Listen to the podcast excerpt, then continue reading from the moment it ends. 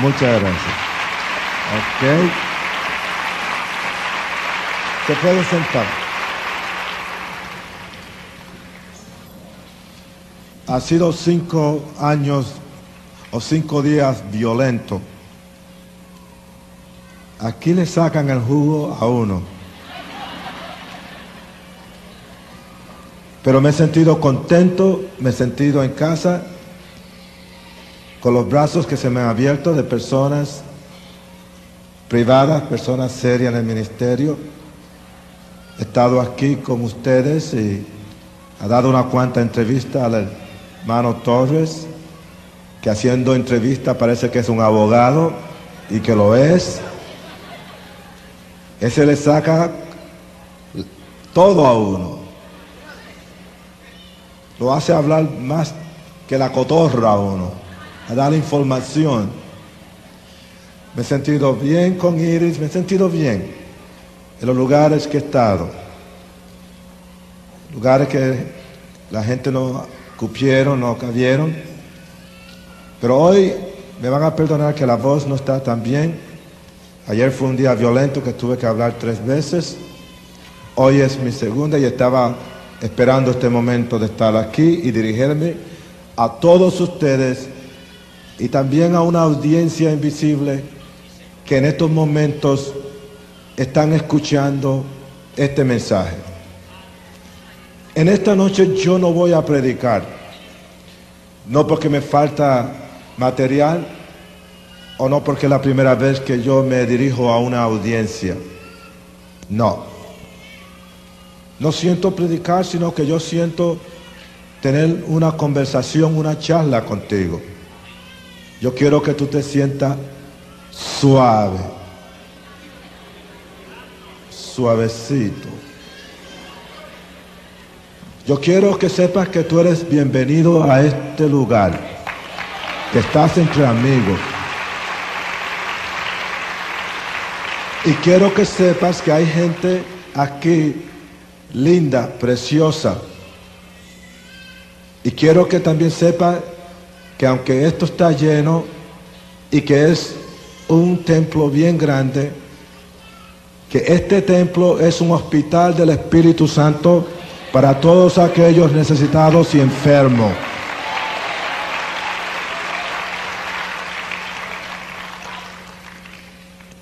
En esta noche, yo quiero regalar esto y quiero dárselo aquellos que no conocen al Señor. Esto no va a ser para aquellos nacidos de nuevo.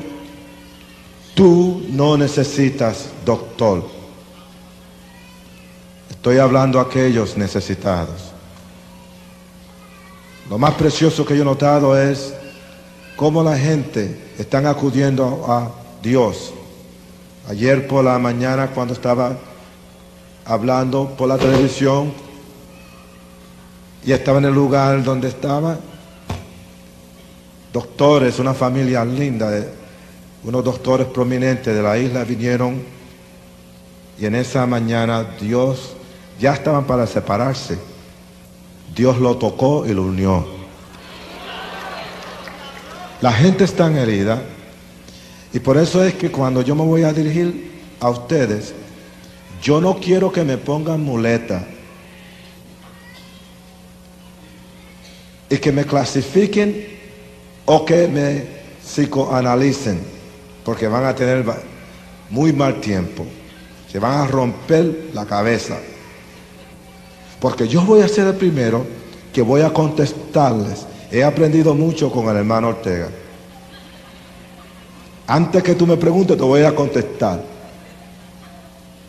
Primeramente yo quiero que tú sepas quién es Nicky Cruz. Yo era nada. Yo era un bárbaro. Yo era un hombre de sangre fría. Yo era un pecador sin escrúpulo. Yo era un fracasado. Yo era un enfermo. Yo era un loco. Yo era un caso perdido. Yo era un problema a la sociedad. Y si estoy aquí parado, estoy celebrando la resurrección del Señor de Jesús, porque tengo vida. En mis venas hay vida. En mi corazón hay vida. En la, en la mente mía hay vida. Soy libre. Soy libre, destinado a la vida eterna para siempre con el Señor. Soy hijo de Dios. Ahora puedo decir que antes no era nada. Ahora puedo decir yo soy alguien. Yo tengo identidad. Yo no soy un bastardo. Yo tengo un Padre Celestial que me ama, que me quiere y me ha recibido así como era.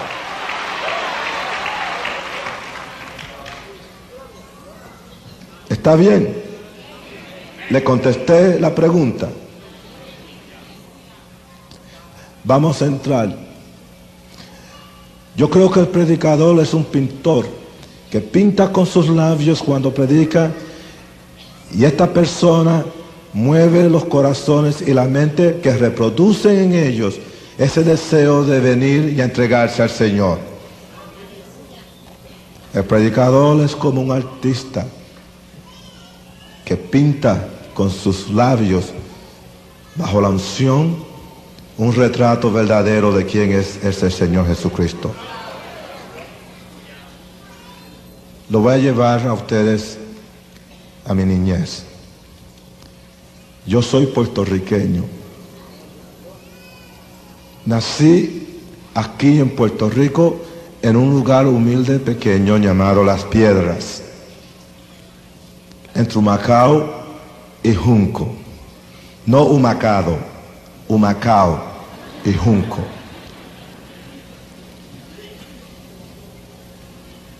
Algo me sucedió en la vida mía.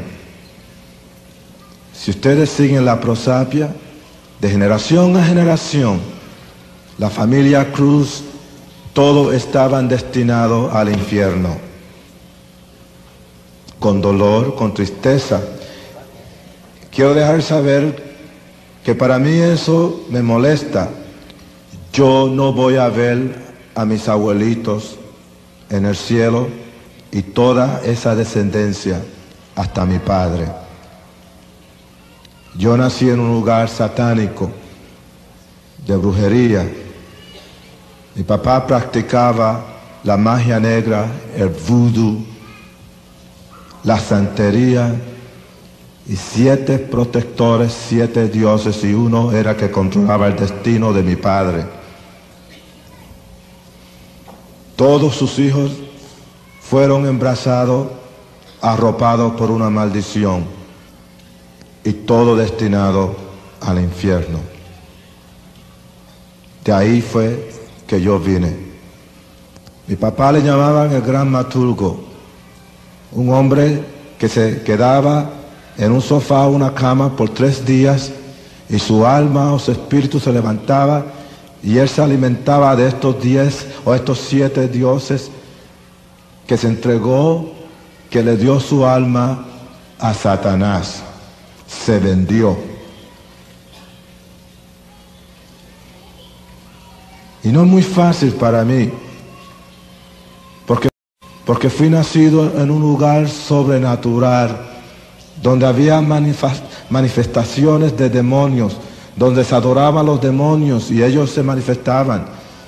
Y quiero dejar de saber otra cosa, que en esta, en esta noche si voy a ser claro con todos ustedes, si yo veo la vida así como es, le quiero dejar saber que la vida de Nicky Cruz, si yo tenía que depender en la gente para que ellos me dieran alegría, si yo tuviese que estar rodeado de ellos para sentirme para sentirme una persona alegre, contenta, yo sería la persona más feliz de esta tierra porque siempre yo he estado alrededor de mucha gente desde que era niñito, bebé. Aun cuando estaba la pandilla de 205 muchachos, 75 muchachas, estaba siempre alrededor de mucha gente. Aun cuando nací, yo vengo de una familia bien grande. Yo vengo de una familia que tengo 17 hermanos y una hermana. Mi papá era un Romeo. Mi papá era un hombre bien romántico. Mi papá no creía en la televisión.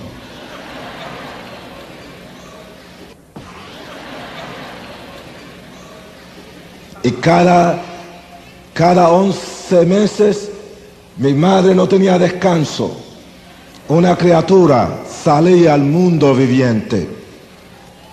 Y mi mamá, y, seriamente, los amigos míos que conocen a la familia mía, que conocieron a mi mamá, que yo se la presenté, mi mamá se confundió tanto que llamó a dos de mis hermanos José. Los dos. Se confundió. No sabía cuántos hijos tenía. De ese fue el ambiente donde yo salí. ¿Qué fue lo que salió mal con la vida mía? ¿Por qué yo vine a ser diferente? ¿Por qué era que era perseguido por la maldición de una madre y de una bruja? ¿Qué fue el impacto que pasó? ¿Por qué vine a ser un muchacho rebelde? ¿Por qué llegué a tal extremo de odiar el vientre de mi madre, la extraña de mi madre. ¿Por qué hubo en mí esa capacidad de que yo en cualquier momento violento la podía matar? ¿Qué fue lo que me pasó a mí? ¿Podría alguien tratar de contestar todas esas preguntas? Cuando estaba nacido en ese ambiente fue un ambiente de dolor, Fui abusado desde que tenía tres años y medio, de una manera brusca, violenta, que mi cuerpo caía inconsciente en un río de sangre. Y mi mamá me despertaba y me agarraba y me pegaba más, me quitaba mi ropita y ahí me ponía en un, en un lugar oscuro y ahí me quedaba por tres días o cuatro días sin comer, sin beber y hacer mis necesidades en ese cuartito oscuro.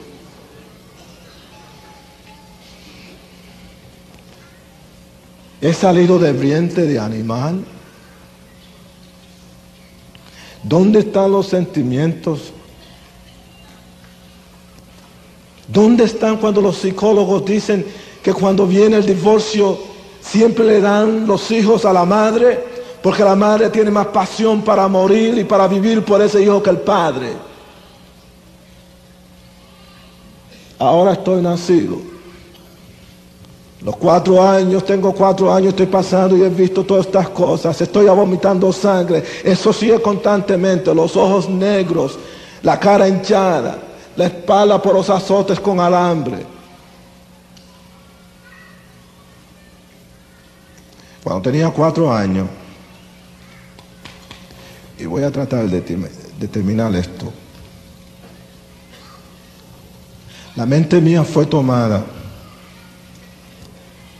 Este campo de la batalla que se llama la mente, ese es castillo, es mi castillo, el castillo de la imaginación. Este castillo fue poseído desde que tenía cuatro años. Cuando mi mamá me pegó, y yo me recuerdo que fue tan violento, porque yo siempre padecía de dolores de cabeza. E hizo lo mismo. Y me encerró en este cuarto. Y como a la una y quince o algo, a la una y media, aquí hace un sol bien caliente. Un sol que siempre hace memoria en la isla.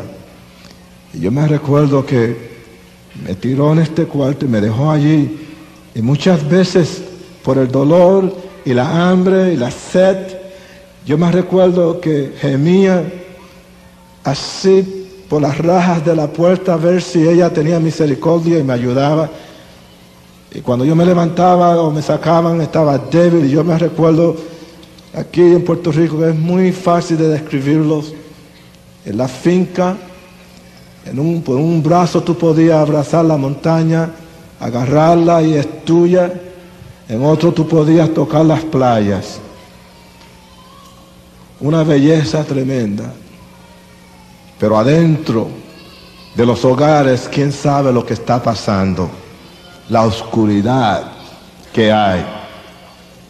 Tuve cuatro años cuando traté de quitarme la vida, cuando la mente tierna mía pasaron como rayos estos pensamientos que me perturbaban, me molestaban y ahí venía una voz oscura y bien clara que quería llevarse mi alma de pequeño. Ahí fue donde yo creí todo lo que me dijo mi madre. Cuando tú agarras a una persona, a una mente tierna, a una mente sublime, que, que, abarca que, y que, y que obtiene y retiene todo lo que tú le dices, cuando tú agarras a un niñito, lo sacudes y con palabras fuertes y bruscas, tú estremeces la voluntad de ese, niño y le dices a esa niña, tú eres un, un fracaso, tú eres feo, tú eres un imbécil, tú eres un estúpido, tú eres hijo de Satanás.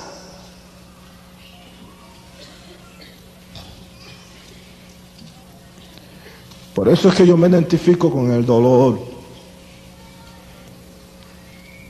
Por eso es que yo le tengo mucha compasión a los fracasados. Aquellos que no tienen hogar. Miles y millones de niños abusados severamente por los padres niñitas ultrajadas sexualmente por su papá o por su tío o su abuelo. Y es aquí me siento solo. Y no quiero vivir. Quiero morir. Quiero suicidarme. El suicidio fue parte mía desde que tenía cuatro años. Y cuando yo empecé a llorar y empecé a, a bajar en aquella jarda hacia abajo, yo me acuerdo que fui tomado y de pronto me sucedió algo y de ahí fue que vine a tener problemas con psicólogos, con personas profesionales que trataron aún en mi juventud de tratar y llegar hacia mí cuando yo puse paredes. Yo cometí un, un acto y tuve que hacerlo.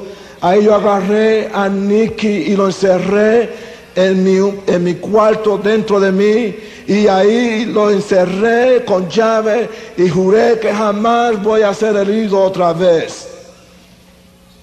Que jamás voy a amar. Y la vida mía vino a ser una vida triste. A los ocho años fue la última vez que mi mamá me pegó y fue la última vez que ella me destrozó y ahora yo me recuerdo que yo le grité, la mandé al infierno y juré que no quería verla más, que prefería ser llamado un bastardo de ser llamado su hijo. Y vine a ser un muchachito problemático y la violencia vino a tomar parte de mí desde que tenía ocho años. Y ahí la vida mía cambió. De ahí, y ahí la vida mía cambió. De ahí me, fue, me, mandaron a, Puerto, a, Nueva York. Y yo me recuerdo que mi papá siempre me decía una historia. Y yo no podía comprender la historia hasta que él me llevó al aeropuerto. Y él me decía esta historia de un pajarito que volaba y este pajarito no tenía patas. Y mi papá me agarró la imaginación. Hacía una historia que, que cautivaba mi, mi, imaginación. Y ahí empieza a decir, y este pajarito tenía, no tenía pata y volaba y volaba. Y automáticamente la curiosidad mía fue de preguntarle, pero papá, ¿cómo ese pajarito va a alimentarse?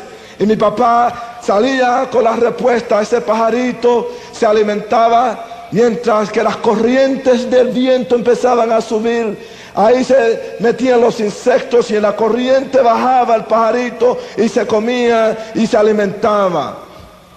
Pero, ¿hasta qué tiempo va a volar ese pajarito sin pata? Y mi papá me dijo, cuando ese pajarito baja abajo y toca la tierra, cae muerto. Y cuando mi papá me llevó al aeropuerto y me puso en este pájaro bien grande, y estoy en el vientre de este pájaro que me va a llevar de un pedazo de terreno a otro pedazo de terreno fuera de esta isla. Y en aquel entonces cuando él me abrazó y así me dijo unas palabras, cuando yo lo empujé y me dijo, adiós pajarito.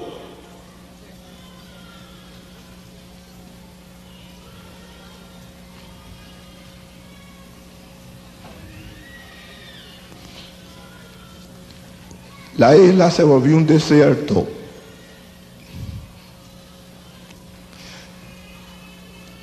Los árboles se volvieron edificios de concreto.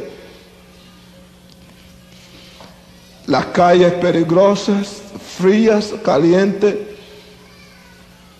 hambre, comiendo de zafacones, lleno de odio, no tenía hogar, como el demoniado galadero que nadie sabe de dónde vino, si tenía familia, estaba metido en una vida completamente sola, comiéndome por dentro. Y si mi necesidad fuera física para alimentarme, eso está chévere. Pero había una hambre de amor, porque yo nunca conocí lo que fue afección.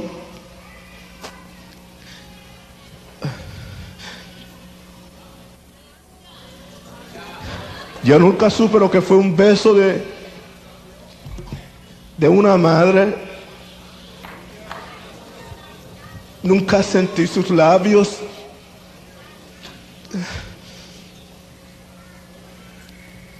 Nunca puedo decir que tuve un padre.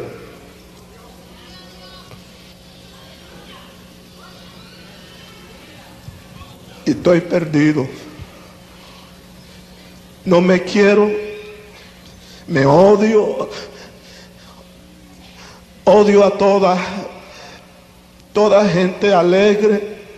Iba a los parques y yo veía a las padres, a los niños en Central Park y los veía alegres y hasta el perrito ladrando alegre con todos ellos, los niños corriendo, el viento soplando y la alegría que se llevaba el viento y yo allí mirando como un solitario lo que era felicidad y a la misma vez tener codicia de algo que yo no tenía, yo me, y estaba completamente loco, que Dios le caía encima a un padre, porque era tan feliz con sus hijos, le caía encima.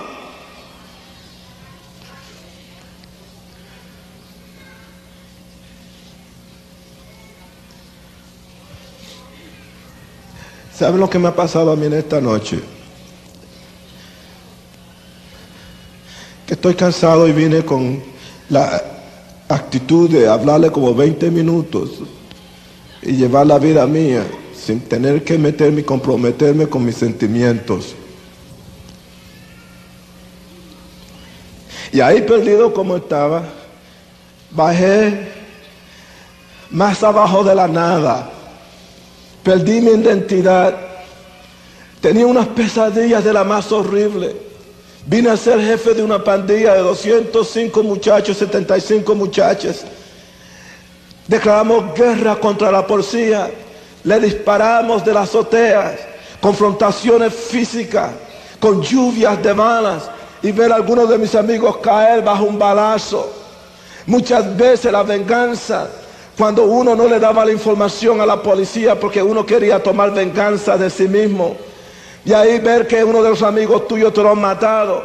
Luego tú planeas y le da el tiempo y deja que unos cuantos días, de pronto tú estás en una azotea y está nevando fuertemente. Hay como 12 muchachos en esta azotea con dos rifles y está caminando un muchacho con una bolsa. Ese fue el que apuñaleó al amigo mío y lo mató.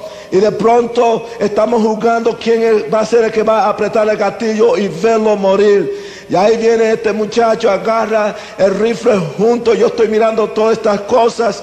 Y ahí en esos momentos el muchacho está caminando hacia abajo. Entonces viene este muchacho, Paco, y apunta. Entonces lo agarró a sí mismo en el oído, pegó, apretó el gatillo y vio al muchacho caer y a torcerse y había un charco de sangre y declarado muerte, muerto automáticamente.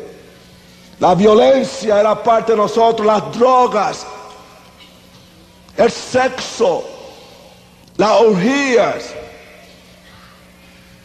No había ley, no había moralidad. Y sí, teníamos un código ético que guardamos, lo peor que le puede decir a uno en las partes bajas de los barrios, lo peor, la peor muleta que le pueden dar a una persona es que esa persona sea un rata.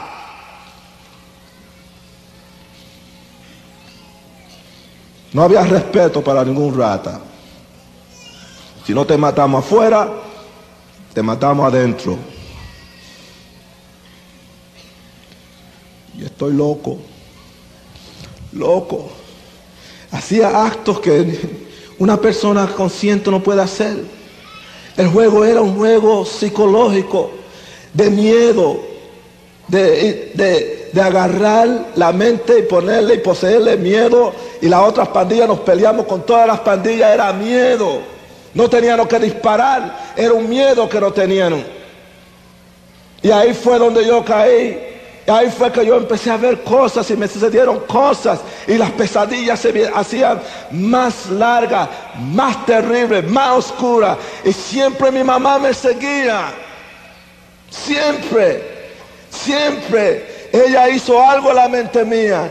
Ella cautivó la mente mía. Ella me dejó sus recuerdos. Ella me dejó su memoria. Ella hizo algo efectivo que le tenía todavía miedo a mi mamá y aquí no le tenía miedo a nadie en la calle. Y cayendo preso. Dos días antes de las navidades, mataron al mejor amigo mío. Y él murió en los brazos míos.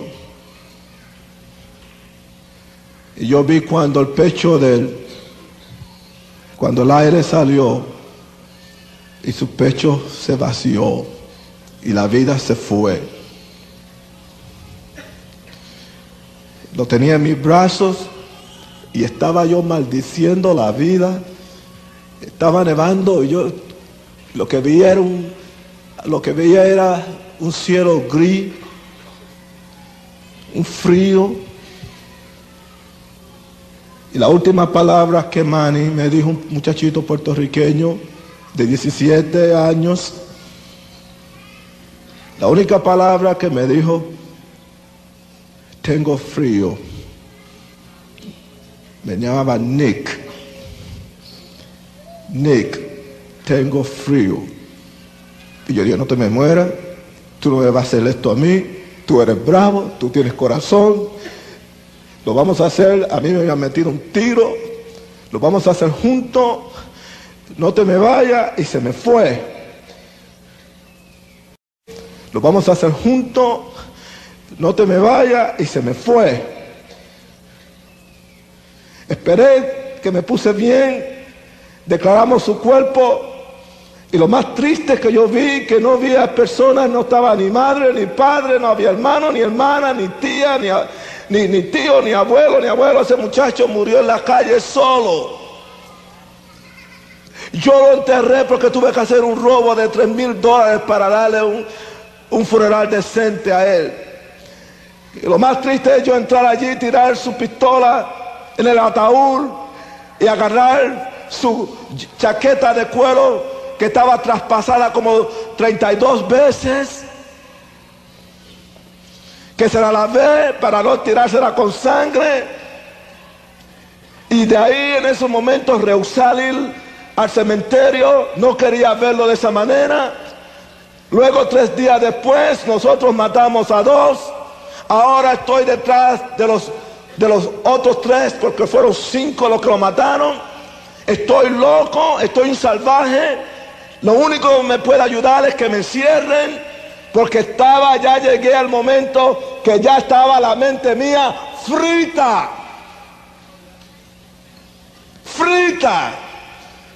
Agarre un huevo y tiro en un sartén caliente y cuando va a ver cómo va ese huevo a consumirse, así estaba la mente mía. Y le doy gracias a Dios que caí preso a las dos de la madrugada. Y aquí estoy encerrado. A las 5 ya abrieron la puerta de esa celda. Y en Nueva York cuando es verano, te hacen bañar con agua bien fría. Y que te jabones y no puedes ponerlo en la cara y hacerlo así. Sí. Y si es verano, la agua es bien caliente. Ahora estoy ahí. Dos días me meten en un en una camioneta, en un camión de hierro oscuro. Lo único que yo siento, las cadenas moverse adentro de ese carro. Hay otros presos ahí que van conmigo. Ahí me tienen grillos en las piernas, esposa en la mano. Me tienen dos policías que van caminando hacia la sala de la corte judicial. Estoy parado ahí y de pronto sale mi nombre, Nicky Cruz. Me levanté y en esos momentos el juez se me queda mirando, yo tengo la cabeza hacia abajo y me dice, hey, usted, alce su cabeza, quiero ver sus ojos. Yo me quedé así. Le dije que alce su cabeza. Yo hice así.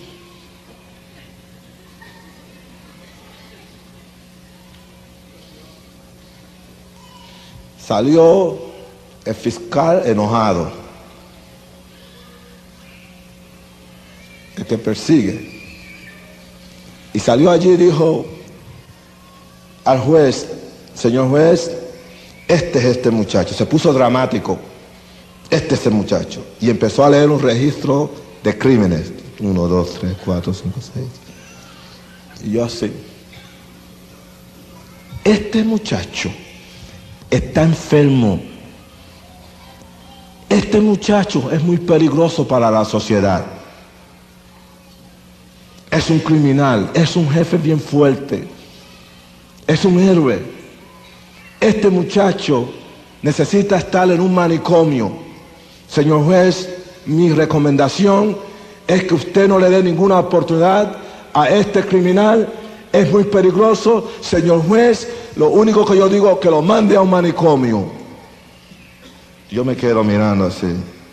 ¿Manicomio? Yo no estoy loco nada.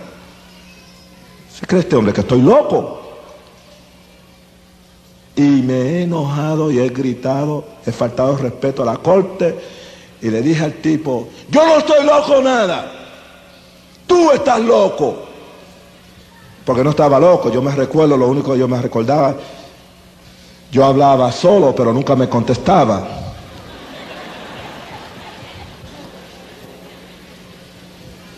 ¿Y saben qué? El Señor empezó ahora a trabajar. Eso fue de Dios. Me encerraron. Me encerraron en un lugar bien arriba donde ellos estaban observando por cámara. Nunca me dejaban ir a jugar con los demás de la población porque siempre estaba en problemas y había muchos de la pandilla mía. Me sacaban a dar vueltas a veces una o dos horas a jugar baloncesto. Y ahí por dos días estoy metido. De pronto ese juez había dicho algo, el cual el fiscal no pudo aceptar, pero tuvo que aceptarlo. La corte de criminología en Brooklyn me dieron un psiquiatra para ayudarme. Dos días después, quien entra al cuarto mío a la celda, el doctor Juan Goodman. Y le dijo al otro guarda que me dejara solo con él. Y me cerraron con él. Se presentó y yo le dije, si usted cree que yo le voy a dar la información de la pandilla, usted está equivocado. Yo no creo en eso. Va a perder su tiempo. Se quedó callado. Luego viene y me dice una de las palabras más profundas. Y si usted tiene una libreta ahí y un lápiz, pueden escribir este pensamiento que me dio el psiquiatra. Qué hombre tan genio, tan profundo. Ese hombre me ha dicho una, una cosa a mí que yo no esperaba. Ese hombre me dijo, Nicky, tú eres un muchacho malo. Qué inteligente, ¿eh? Y yo me le echo a reír y le digo, ¿y por qué usted cree que yo estoy aquí? ¿Porque soy un muchacho bueno? Yo quiero ayudarte. Yo dije, yo quiero que tú te salgas de aquí. Y empecé a gritar, guarda, saquen a este, no quiero, yo tengo todos los derechos de hablar con que me dé la gana, yo no quiero hablar con este, con este psiquiatra. Y el psiquiatra se quedó lo más calmadito. Ah, ah. Yo soy la única esperanza que tú tienes. Yo tengo el poder para sacarte de aquí en 24 horas, si quiero. Cuando me dijo que podía sacarme 24 horas, yo me puse el nene más chévere que ustedes podían ver. Empecé a mentir y empecé a jurar. Mira, si tú me sacas de aquí, yo estoy así confundido porque esta pandilla de los magos me tiene loco. Pero si tú me sacas de aquí, yo te juro que voy a ser un muchacho bueno. Él me dijo, tú eres un mentiroso. Se fue. Y al otro día firmó. Y a las 3 salí de la tarde. A las 6 fui con la novia mía, pero yo tenía una escopeta cortada, una pistola 45 automática y tenía también un revólver 32. Agarré mi revólver 32, me fui a, una tienda y allí en esa tienda le di un asalto a este señor. A las 4 de la madrugada yo estaba arrebatado. Todos estábamos. Había fiesta porque había llegado. Me llevaron a mi cuarto porque no sabía eh, dónde estaba la salida y allí me dejaron en mi casa. Luego a las 8, a las ocho y media alguien estaba tocando la puerta. Abrí la puerta, ¿quién estaba ahí? El psiquiatra. Me dijo que me arreglase, que me iba a llevar a un viaje bien largo. Me puse mi ropa, me monté en su carro y aquí tres horas y media me ha llevado a un lugar que nunca había estado. Me ha llevado al zoológico.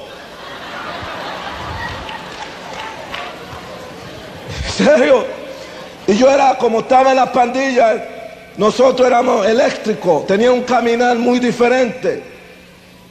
En ese entonces le llamaban el jitterbug. Y éramos cool. Hey, baby, hey,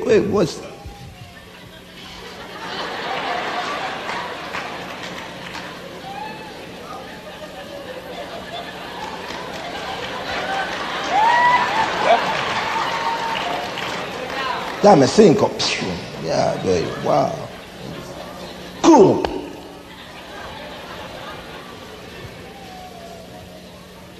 La gente mirando al psiquiatra y a mí. Y yo conocía a todos aquellos animales apestosos. En tres horas los conocía a todos. Hasta una jirafa en pijama la conocí yo allí.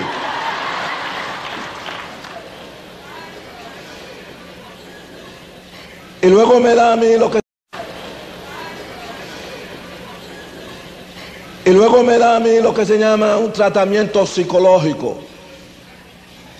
Me hace que yo, él quiere que yo la dibuje serio. Tres retratos.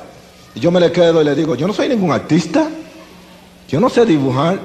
Él me dice, tú tienes que hacer esto, Nicky. Es imperativo para ti que tú hagas esto. Yo tengo que saber quién tú eres. Tú tienes que dibujarme tres dibujos, tres retratos. Y le dije, ok. Entonces me dice, yo quiero que tú me dibujes un algo suave.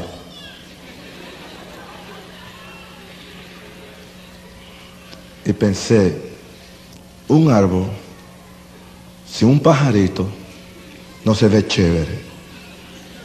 Y le dibujé un árbol, un pajarito encima del árbol. No me dijo nada. Nicky, dibújame una casa que tiene que ver el árbol y el pájaro con la casa. Suavecito.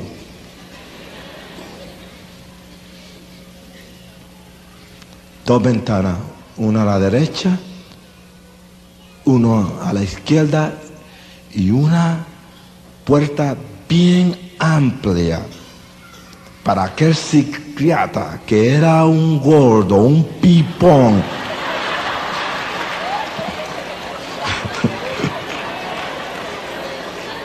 Entrase. No le gustó ese retrato. Dibújame a una muchacha ¿Y qué tiene que ver una muchacha conmigo? Eh, pero él me está jugando un jueguito psicológico. Pero recuerda que la mejor psicología que tú aprendes la aprendí yo en la calle. Aprendí el ser humano así, instintos de animales. En la calle yo lo aprendí todo eso. Y todavía esas partes que uno conoce bien, ciertas partes del hombre psicológicamente. Dibújame una muchacha y yo me agarré mi tiempo. Y le ha dibujado a ese psiquiatra un fenómeno humano. Cómetelo.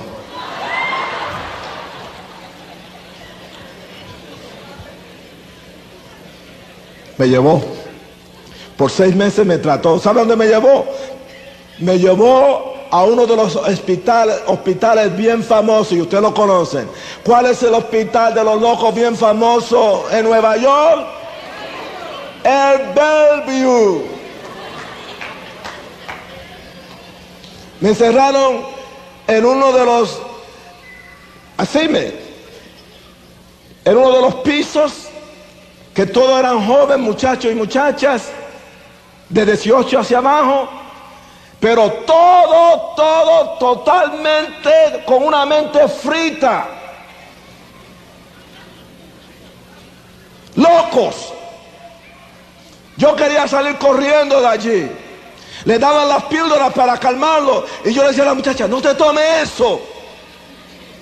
Y se la sacaba de la boca, no haga eso. Esta gente te están, te están matando aquí. Tú no estás loco.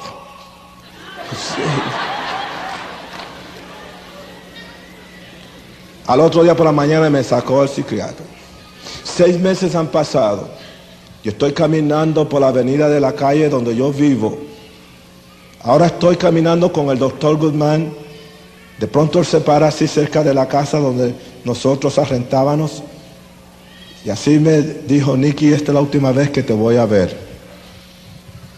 Tú eres un enfermo. Tú has puesto paredes Tú no tienes sentimientos. Tú no has tenido infancia. Infancia. infancia. Nicky, tú estás caminando para la silla eléctrica, la cárcel, la silla eléctrica y el infierno. Y ese hombre me ha tirado una palabra que ningún ser humano, mientras que haya un Dios, no puede aceptar, pero mucho la ha aceptado. Nicky, no hay esperanza para ti. Lo que quiere decir en, en pleno inglés, you are gone. Gone. Te literalmente está ido para siempre. Tres semanas después, aquí ha cambiado la tortilla. El Espíritu de Dios se está moviendo en la vida de un predicador campesino que tiene una iglesia de 75 miembros. En un campo el Espíritu de Dios se está moviendo y está tocando la vida de este hombre, ministro, pastor. Una revista ha caído en las manos de él, una revista famosa llamada Vida. Hay siete páginas, hay retratos, está la cara mía, está un registro de todas las pandillas que matan, las peores. El corazón de este hombre se conmovió de pronto ahí él empieza a sentir una carga, un amor por estas pandillas de Nueva York. Una inquietud tomó a este hombre, empezó a llorar. La esposa de él, de, David Wilkerson, la señora Wilkerson, estaba esperando un bebé esa misma semana. El Espíritu Santo le dijo a David Wilkerson que se fuera a Nueva York. Wilkerson estaba confundido, no sabía qué hacer porque su esposa estaba esperando dar a luz. Entonces pasó dos días y medio y Wilkerson siempre todavía tiene una costumbre de orar desde las dos de la, de la madrugada a las seis. Ese es el itinerario de él de oración hasta hoy. Wilkerson se fue a orar, no pudo llegar al altar, allí se desplomó y empezó a bañar aquella sombra con lágrimas y lágrimas y, lágrimas y el Espíritu Santo lo levantó. Es urgente que te vayas para Nueva York. Wilkerson corrió a ver si cómo estaba la esposa. Ella estaba sentada así en la, desde espalda esperando a Wilkerson. Y cuando Wilkerson entró, ella le dijo, ve, vete, vete. Wilkerson agarró su carro, vino a Nueva York los, fue a la corte donde estaban juzgando a cinco muchachos que mataron a este muchacho llamado Michael Farmer. Lo tiraron fuera de la corte. Los periódicos salieron ahí. Está Wilkerson llorando. Luego, ¿qué pasó? Al otro día, Wilkerson viene al vecindario de nosotros, al barrio de nosotros, y ahí fue al cuartel de la policía, le dijo a la policía, yo quiero conducir un servicio con estos muchachos, los mamas. El capitán se le echó a reír en la cara. Usted quiere ir a esa zona de guerra de los mamas. Usted está loco. Ahí no entra nadie, ni nosotros entramos ahí. Y si nosotros vamos, vamos en carro y vamos a 75 millas por hora. ¡Pium! Esos son unos salvajes. ¿Y quién va a ir con usted? Ellos esperaban un ejército de cristianos de miles, Wilkerson dijo, Dios va a ir conmigo. El capitán, el capitán le dijo, él debe ir con usted porque nosotros no vamos a ir con usted a ese lugar. Señor, lo van a matar. Y usted nos va a hacer producir y nos va a hacer ir a buscar su cuerpo muerto. Wilkerson entró. Cuando vino Wilkerson, yo estaba ahí, como tres manzanas fuera. Veo la conmoción y la gente corriendo y eso. Y Nueva York es un lugar loco. Eso es puro ruido. Cuando tú estás en la zona de guerra, tú, tú oyes disparos, especialmente a las dos de la madrugada. ¡Pum, pum!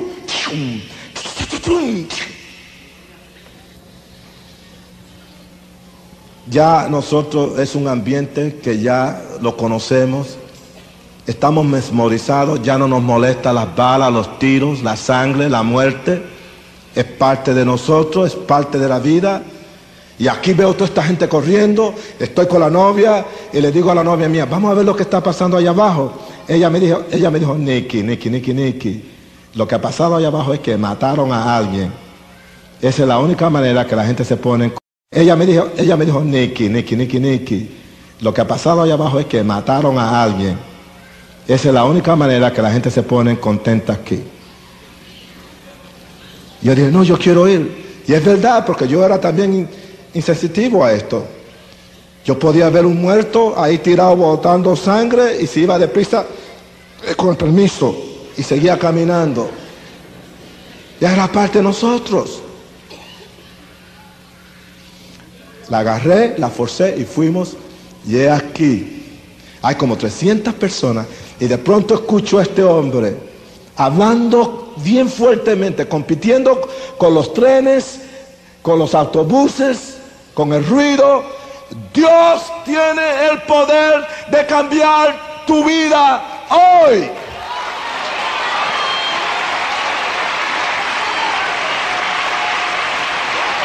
Y cuando yo oí eso, cuando yo oí eso dije, no, aquí no hay ningún Dios. Usted se calla. Yo soy Dios. Nosotros somos los mamas. Nosotros tenemos el poder. Nosotros somos el rey de este barrio. Y a usted no le hemos dado permiso que entre aquí. No hay Dios. Y si tú hablas, abre la boca de Dios, tú vas a hacer un sacrificio humano en este lugar. Te mato. Pero eso no fue todo. Yo quería ver a este hombre. Tiene que tener la extraña. Tiene que tener corazón de hacer lo que hizo. A retarnos. Con Dios. Y empecé a empujar a la gente. Come on, get y ahí está Wilkerson. Me quedé sorprendido. Yo creo que Dios se confundió. ¿Cómo va a mandar a ese hombre? A ese hombre. Yo le di vuelta. Tú. Tú, este hombre, no sabía vestir. Este hombre era súper extra, flaco como un fideo. Serio. Este hombre era un jíbaro, un campesino. Este hombre tenía unos espejuelos, unos lentes bien gruesos. Y si yo quería psicoanalizarlo por los ojos, no pude. Sus ojos estaban volteándose para arriba, para abajo, para el lado, para abajo. Este hombre, el que le dio aquel recorte,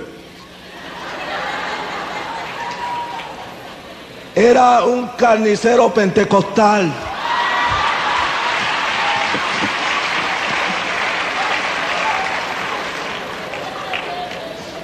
Se le podía ver lo que estaba pensando. Este fue el hombre que Dios usó. Por eso que en esta noche yo quiero dejarles saber que Dios puede usar a cualquiera si tú estás disponible a ser usado.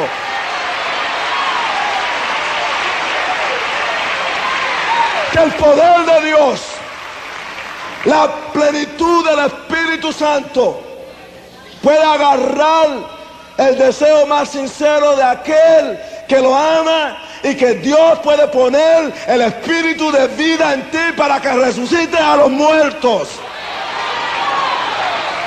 Y este hombre era uno de ellos.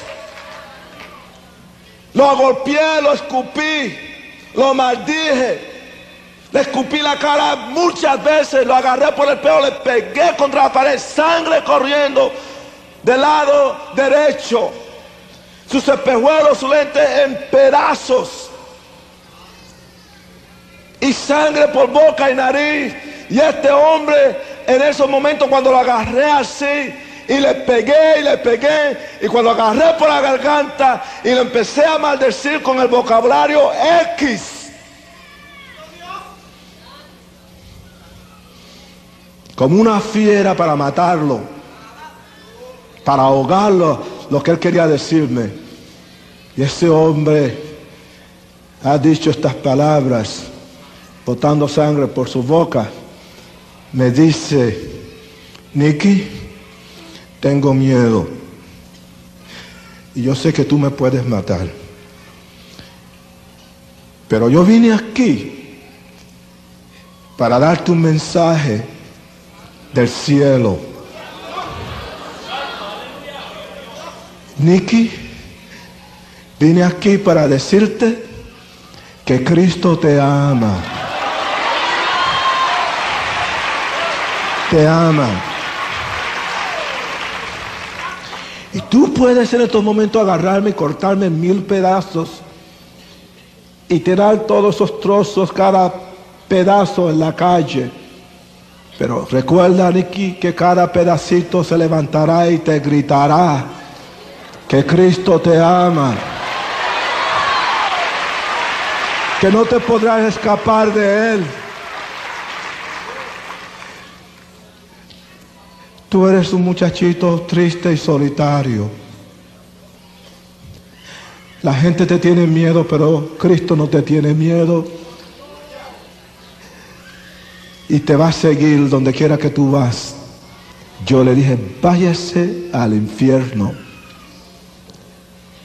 Por dos semanas, Wilkerson dejó algo en la mente mía que no podía borrarlo.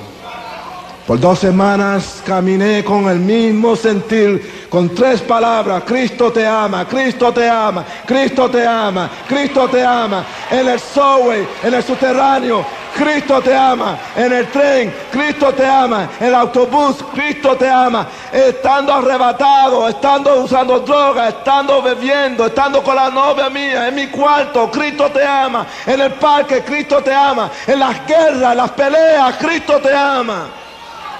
Bueno, fui a escuchar al predicador. Y no quise ir solo. Fui con el mejor amigo mío y me traje 75 muchachos para protección. A ver a un predicador flaco, fíjese qué valiente.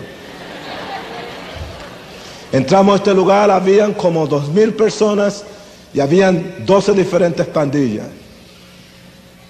Voy a terminar. Y cuando yo entré allí, yo no sabía lo que me iba a pasar. En esa noche entramos como locos. La música empezó y nosotros no sabíamos que era un lugar religioso, cristiano. Empezamos boogie woogie a bailar allí. Interrumpimos todo. La muchacha trató de cantar y no pudo, tiró el micrófono y salió corriendo. Wilkerson perdió control de la congregación, bajó, agarró el micrófono, quiso calmar la situación, dijo, en estos momentos yo quisiese que cinco muchachos de los Mamas colecten la ofrenda. Y cuando dijo eso, yo paré de bailar, sin música.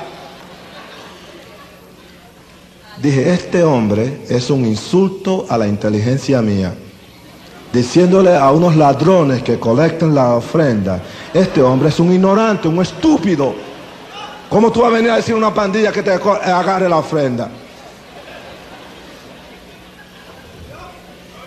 ¿Cómo tú me vas a poner a mí con un revólver 32 aquí que te lo tenía y todos teníamos armas de fuego y venir con un canasto vacío y yo venir ahí con la camisa de cuero, con dos M's atrás, con el pelo largo y todo grasoso hacia atrás como Tony Curtis?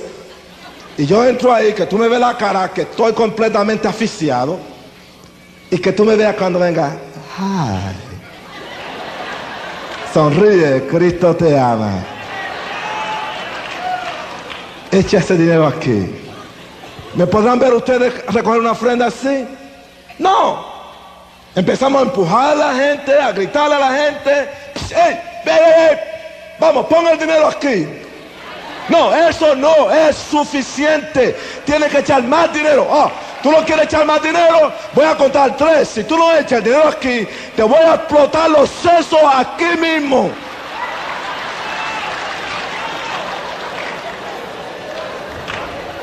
La gente estaban tirando las carteras.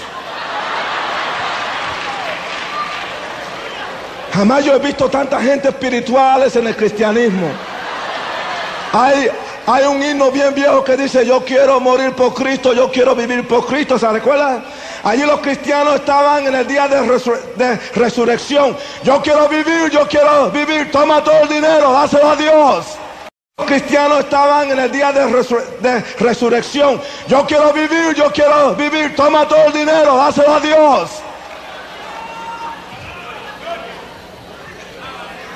Y eso estúpido no fue estúpido nada. Eso fue dirigido por el Espíritu Santo. Les recogimos una ofrenda a Wilkerson.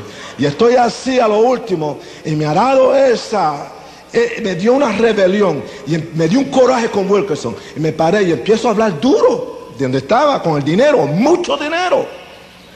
No, no, me dio eso de machismo. No, yo sé lo que está pensando ese tipo. Yo sé lo que tú estás pensando. Le estoy hablando y él no está escuchando, yo creo lo que estoy diciendo, pero la gente sí. Yo sé lo que tú estás pensando. Que yo me voy a robarle dinero. ¿Ah? Es lo que tú estás pensando. No. Yo voy a enseñarte una lección. Yo te voy a dar todo lo que tengo aquí. Fíjese. Y le dije a los muchachos, dame acá el dinero. Este tipo se cree que somos ladrones.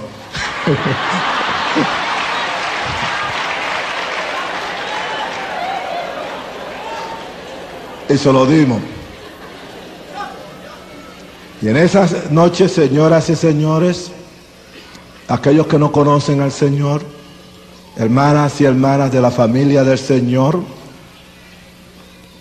ese hombre se paró por siete minutos, hablado de dónde vino Dios. Por primera vez yo supe que Dios tenía un nombre, que es sobre todos los nombres. pero presentó como el Señor Jesucristo los milagros que él hizo cuando libertó al demoniano, cuando libertó a la prostituta, cuando se movió por compasión y esa noche habló de la crucifixión de Jesús.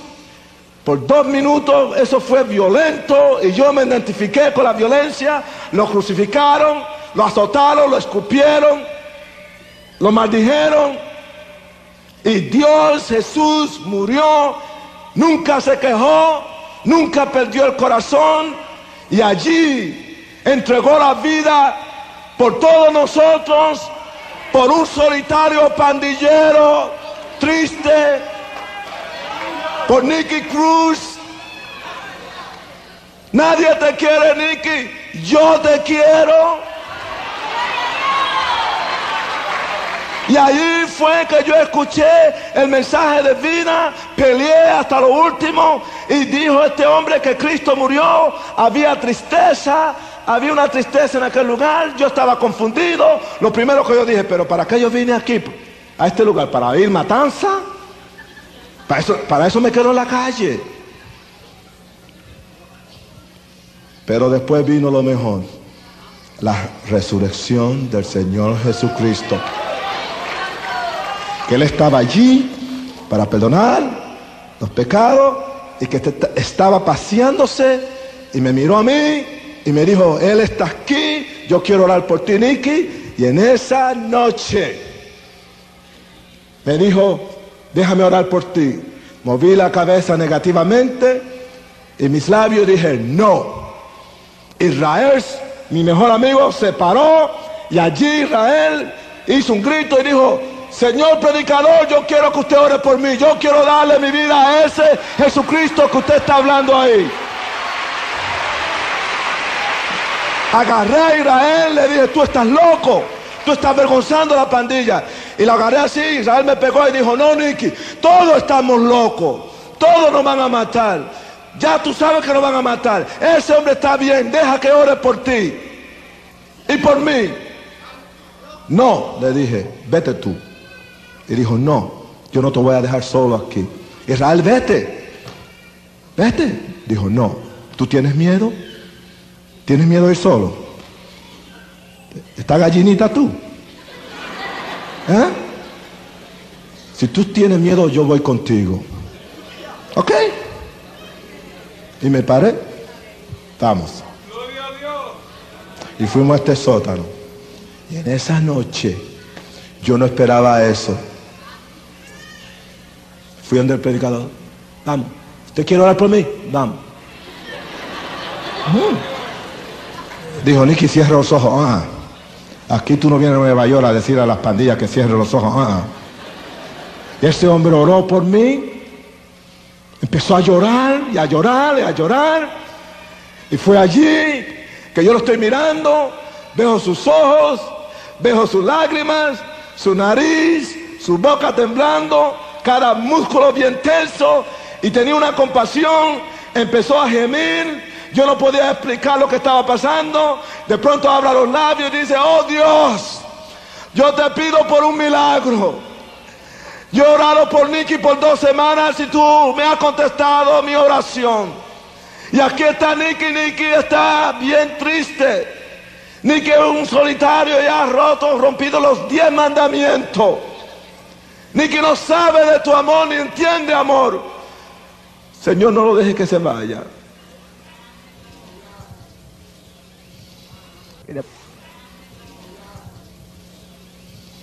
Y de pronto yo agarré a Wilkerson, lo empujé y le dije, no ores por mí. Get your hands off. Quita tu mano de mí que no quiero que tú ores. Yo no creo en esto. Yo me voy a ir. Di una vuelta y cuando di una vuelta esto sucedió con estos ojos míos. Yo lo vi, lo contemplé, lo palpé. La presencia de Jesús estaba tan fuerte allí la gloria del Señor alumbró aquel sótano oscuro. Los muchachos empezaron a caer de rodillas llorando y llorando y las muchachas abrazándolos y llorando. Aquel lugar se llenó un valle de lágrimas y de dolor. Eran muchachas ultrajadas, muchachas que fueron tomadas sexualmente por los padres 55%, 60% de ellas fueron abusadas por los padres. Los muchachos como yo abusados físicamente, allí llorando, allí sacudí a Israel, le dije, Israel, vámonos. Cuando él volteó su cara hacia mí, estaba pero completamente ahogado en lágrimas y con dolor me dijo, no, Nicky, no, ya yo le di mi corazón al Señor Jesucristo. No. Y esa noche lloré. No había llorado desde que tenía ocho años. Juré que jamás iba a amar y que jamás iba a llorar. Caí de rodillas. Y por primera vez yo escucho a David que me está gritando, me dice, Nicky, Cristo está ahí contigo. Háblale. Y allí yo le hablé al Señor por primera vez y le dije, Dios, yo no sé quién tú eres este predicador dice que tú me amas. Y le fui sincero a Dios y le dije, yo no te amo. Y estoy llorando bien fuertemente. Mi, tenía un dolor en el pecho y me dolía la garganta. Yo no te amo. Entonces me paré y empecé a llorar suavemente y a tratar de respirar y el dolor se hizo más intenso. Y de pronto le digo al Señor, ¿Me amas? Por primera vez me dio miedo porque estaba confesando algo. Tenía miedo que el Señor Jesucristo me rechazase o me rechazara porque no quería tener otro fracaso de rechazo. Que Cristo no podía amarme por lo malo que yo era. Y allí Él me dejó saber que me amaba. Entró, entró al cuarto donde yo cerré al niñito Nicky de cuatro años. Abrió la puerta y como a Lázaro, sal fuera, una nueva criatura. Tú eres mío ahora.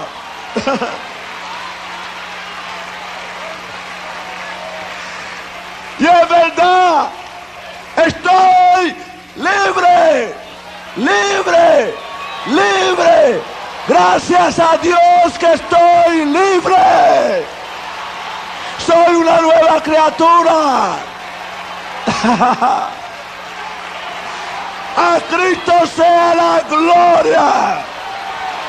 Libre, libre de todo pecado, libre de la maldición